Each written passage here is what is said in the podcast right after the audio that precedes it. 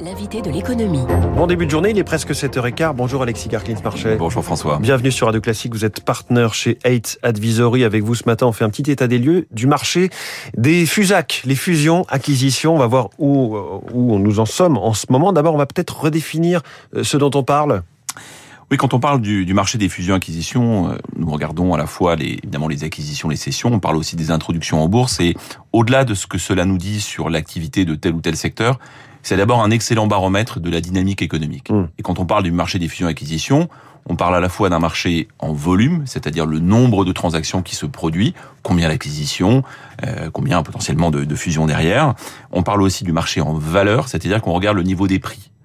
Et, et c'est intéressant, ça nous donne plusieurs informations. Je vais vous donner un exemple d'une Oui. opération très connue qui euh, qui a eu lieu sur ce premier trimestre 2022, qui est l'acquisition de l'éditeur de jeux vidéo euh, Blizzard Activision, acquis par Microsoft, Microsoft. donc le géant de, de la tech évidemment. On est à plus de 70 milliards de dollars ou autour de 70 milliards de dollars. On est donc sur une transaction colossale. On est vraiment en train de parler d'un prix très important. Et donc, quand vous avez des méga deals, et il y a des périodes où il y a des méga deals, il y a eu quelques méga deals, j'en ai cité un en 2021, eh bien, vous pouvez avoir des distorsions. Mais globalement, Mm. on peut dire que quand on regarde l'activité du marché des fusions-acquisitions, il faut regarder à la fois, bien sûr, donc le volume et, et les prix qui sont payés. Excellent baromètre parce que finalement, c'est ça, ça, ça montre l'appétit euh, des grands patrons pour se racheter entre eux euh, et, et donc leur état de morale quelque part. C'est ça. C'est-à-dire qu'en fait, c'est à la fois la, la résultante de facteurs macroéconomiques, dont deux principaux qui sont d'un côté la confiance. Est-ce que on a confiance à un moment donné? Est-ce que ceux qui euh, font des acquisitions ont confiance dans l'avenir? Et est-ce que les financements nécessaires pour des opérations euh, sont présents et à des niveaux satisfaisants? Donc évidemment, on va regarder en particulier le taux d'intérêt ou la capacité à lever des fonds. Et tout ça, dans ces facteurs macroéconomiques, ça résulte dans ce que l'on appelle, alors je vais pas faire trop de technique euh, ce matin, François, mais euh, c'est ce ça résulte dans ce qu'on appelle les multiples de valorisation, les multiples, c'est-à-dire le nombre d'années, pour faire simple, de chiffre d'affaires ou de bénéfices que vous êtes prêt à payer pour acheter une société. Et globalement, plus vous avez confiance, plus vous financez à, à des taux intéressants, eh bien, plus on observe des multiples importants, c'est-à-dire que vous avez plus confiance, plus vous êtes plus prêt en tant qu'acquéreur à payer à payer assez cher euh, euh, telle ou telle acquisition. Mais François, ça n'est pas que euh, du, de la, macroéconomie, c'est aussi il y a aussi des facteurs de marché. D'abord, vous avez à certains moments des secteurs qui sont en consolidation. Mm. Euh, on parle de l'automobile, il n'est pas impossible que dans les prochains mois, compte tenu de la difficulté de ce secteur, peut-être trop d'acteurs ou en tout cas des sociétés qui vont souffrir et donc une façon de s'en sortir pour certains euh, certaines entreprises eh bien c'est de s'adosser à d'autres et donc euh, d'avancer sur euh, euh, des, des mécanismes de fusion acquisition L'automobile, on évoque aussi souvent le secteur des télécoms en Europe qui est très éclaté. Il y a la grande distribution aussi en France avec six gros acteurs. quand vous regardez aujourd'hui les secteurs les plus actifs en tendance vous avez effectivement les télécoms la tech la communication la distribution l'industrie. Oui. Il y a certains, certains secteurs industriels, certains compartiments d'industrie qui sont toujours très actifs. L'immobilier, les services financiers qui se consolident. On voit aussi l'impo- l'importance des fintech et comment il peut y avoir des disruptions de marché à un moment donné. Donc vous avez justement des mécanismes sectoriels qui peuvent expliquer que euh, tel ou tel secteur sont plus actifs en, matière de, fusion-acquisition. Et puis il faut pas l'oublier, c'est aussi le, lieu- le- le lieu, euh, quand vous avez une acquisition, c'est un moment de faire de la croissance externe plutôt que de la croissance organique, c'est-à-dire du développement interne. Pourquoi? Bah Parce que vous devez acheter des compétences. Et on voit bien qu'aujourd'hui, dans la bataille des talents, euh, acheter des équipes, acheter des équipes compétentes, ça peut être euh, évidemment un facteur clé de succès. Et donc, des acquisitions permettent cela. Ça peut être acheter des marques. C'est très vrai, bien sûr, dans les produits de consommation, hein, la cosmétique, euh, le luxe. Vous achetez des marques qui sont porteuses de sens, d'attributs et qui donc offrent des relais de croissance. Euh, vous achetez aussi des technologies, parfois pour aller plus vite. Et dans le même temps, On il faut parle de aussi briques souvent. Et voilà, on parle de- technologie. on va une brique pour euh, construire plus rapidement un écosystème ou une technologie nouvelle. Absolument. Et donc, euh, typiquement, on va aller plus vite.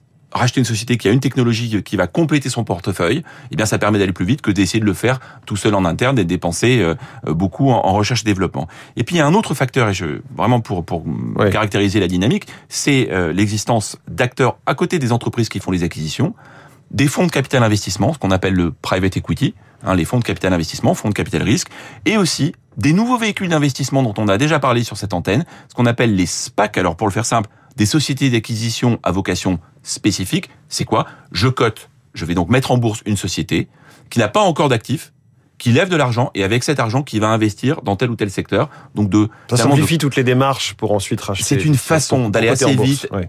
Je rentre en bourse, je lève de l'argent, je lève des fonds, et avec ces fonds-là, je vais constituer des filières plus ou moins sectorielles. Voilà. Et donc, bah, tout ça, ça nous donne une activité sur le marché des fusions-acquisitions. Juste sur le private equity, le capital investissement, il y a des monceaux d'argent. On l'avait vu euh, ces, dernières, euh, ces derniers mois. On en parlait hier encore avec Wilfried Galland, avec euh, toutes ces licornes qui se sont financées, mais pas seulement licornes. En tout cas, il y a mm. des dizaines de milliards de dollars qui ont été déversés, qui sont dans ces fonds de capital investissement. Absolument. Et le marché du capital investissement est un, un marché très important, y compris pour l'économie française. Ce sont des acteurs qui sont aujourd'hui euh, très présents, qui permettent euh, la consolidation de certains secteurs, qui permettent à certaines entreprises de lever des fonds et d'avancer dans leur développement. Et donc, euh, euh, on le voit, c'est un des grands animateurs mmh. des, des, des, marchés de fusion-acquisition. On l'a vu en 2021, parce que si on fait une photo aujourd'hui, où est-ce qu'on en est concrètement là, en mai 2022 Après une année 2021 qui a été une année record au niveau mondial, hein, quand je dis vraiment record, on était à un niveau de 2007. Donc on parle de, mmh. alors les chiffres sont astronomiques, mais on parle d'un marché des fusions-acquisitions de 6 000 milliards de dollars, mmh. c'est-à-dire deux fois le PIB français. Hein, pour faire simple, pour se donner un ordre deux fois le niveau de la production. C'est un nombre à 13 chiffres. Voilà, c'est bravo. C'est 1000 milliards. J'ai ouais, mis un peu de temps. C'est vraiment très très important, évidemment. Euh, on est, ça c'était 2021, année de rebond, année record. Le premier trimestre 2022 est en revanche en recul. Alors, on part de niveaux historiquement très élevés.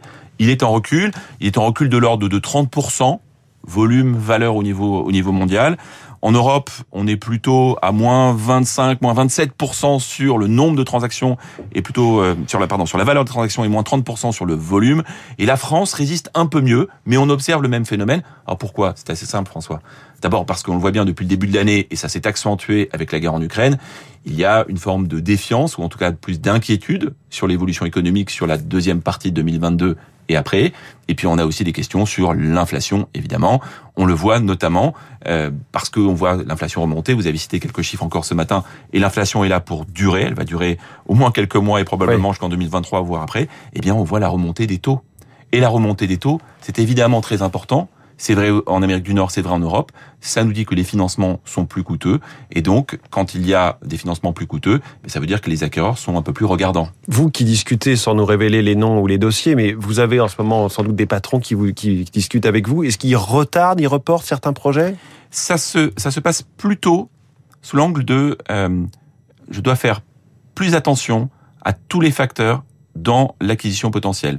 Donc il y a un niveau d'audit d'acquisition qui est supérieur parce qu'il y a potentiellement hmm. plus de risques. Donc, On étudie le dossier à fond, le financement, la proie. À court terme, alors hmm. proie c'est toujours euh, très connoté euh, négativement. Il faut savoir qu'il y a quand même beaucoup d'opérations. Alors certaines sont parfois agressives, mais enfin beaucoup d'opérations sont réalisées euh, dans des contextes qui sont des, des contextes. Le ou la fiancée, on va dire alors. C'est plus romantique. C'est plus romantique et ça correspond sans doute plus à, à une vérité de marché. Il y a un niveau d'attention sur les facteurs de risque qui est vraiment supérieur, notamment sur euh, l'activité en cours pour 2022 et après. Où est-ce qu'on en est en termes de décélération? Comment l'inflation peut être répercutée? Vrai sujet, les chaînes d'approvisionnement.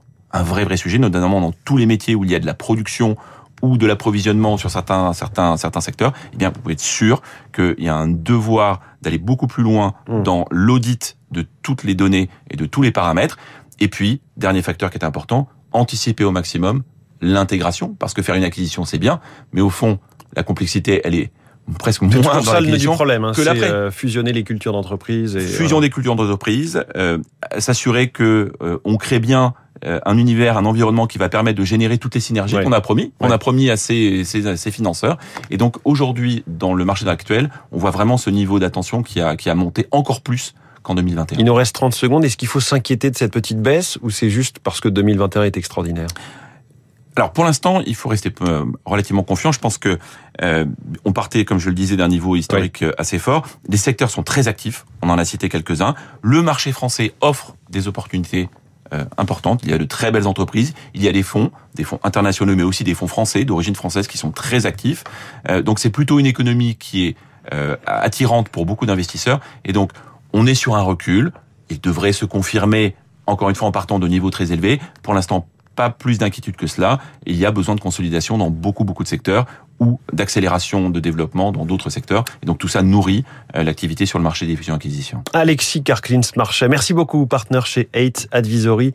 Bonne journée à vous. Il est 7h24, la, la fusion-acquisition de la droite par Emmanuel Macron. Eh bien le closing n'est toujours pas advenu. On va voir.